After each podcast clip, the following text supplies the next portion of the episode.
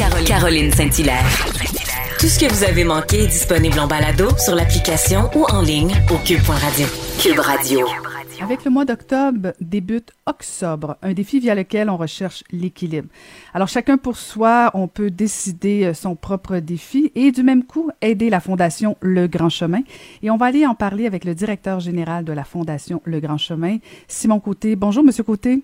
Bonjour Caroline.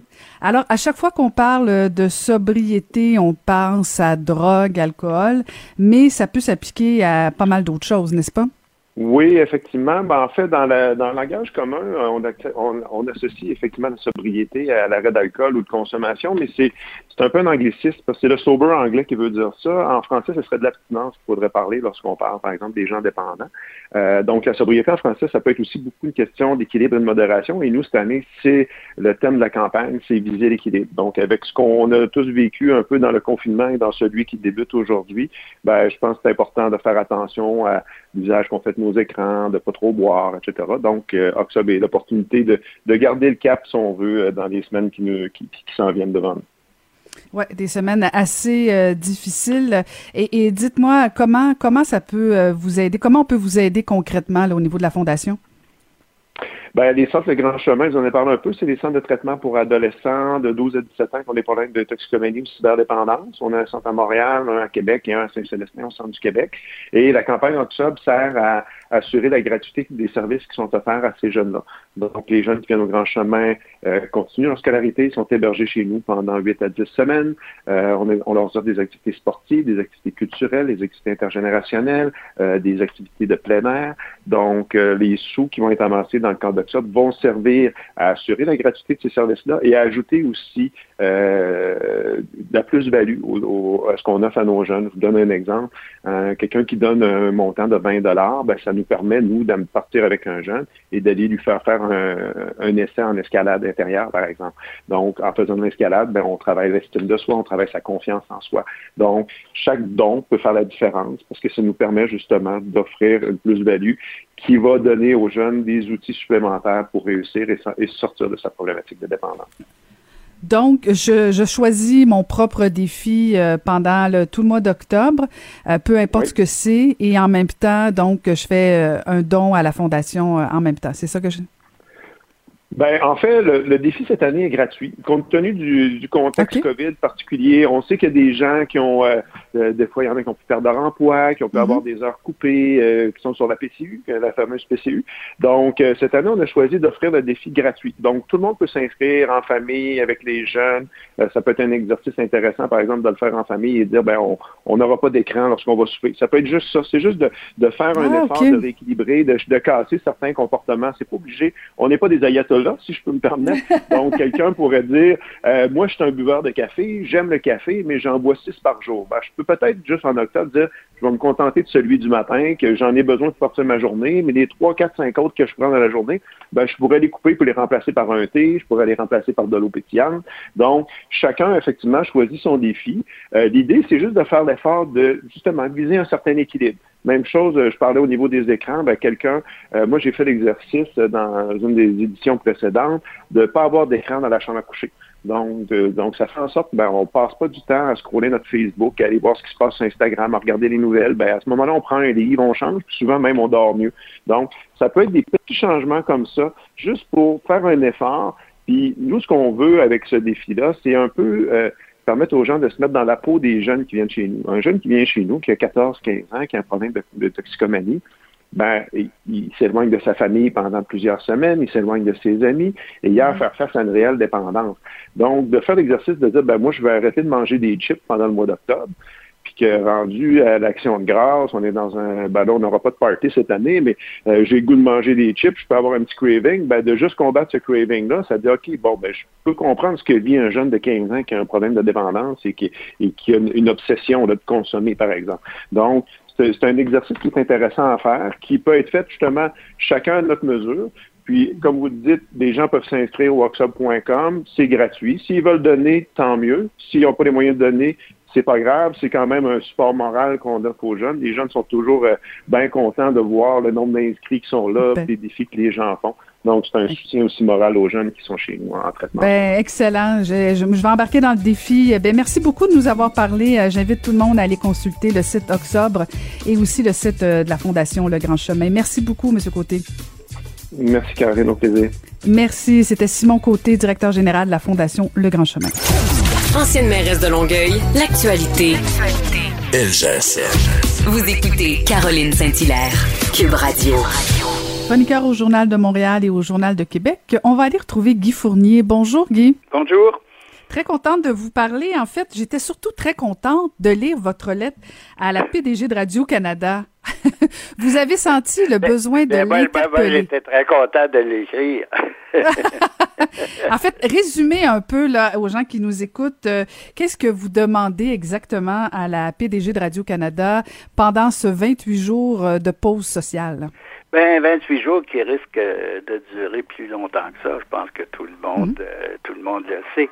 Mais moi, ce que je demande à Radio-Canada, à toute fin utile, c'est de faire son devoir de diffuseur public parce que, vous le savez, Radio-Canada reçoit quand même énormément d'argent public. je parle juste du réseau français. On parle de peut-être plus que 600 millions là, avec les crédits d'impôt et tout.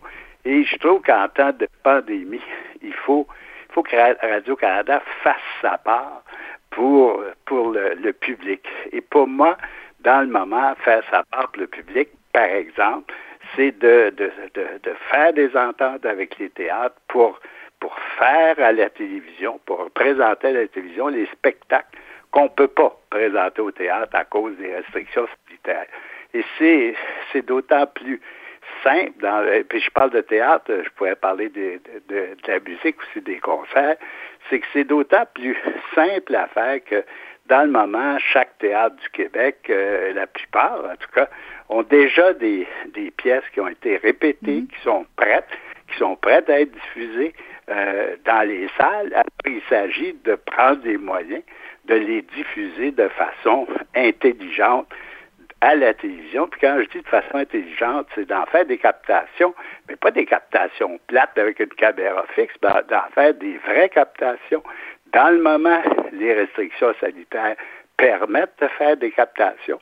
Alors qu'on mette l'argent qu'il faut pour faire de bonnes captations et surtout, surtout que Radio-Canada paye ce que ça représente comme coût et c'est ça, pour moi, qui devrait être la contribution de Radio-Canada dans le moment, quand euh, cette période est, difficile de pandémie.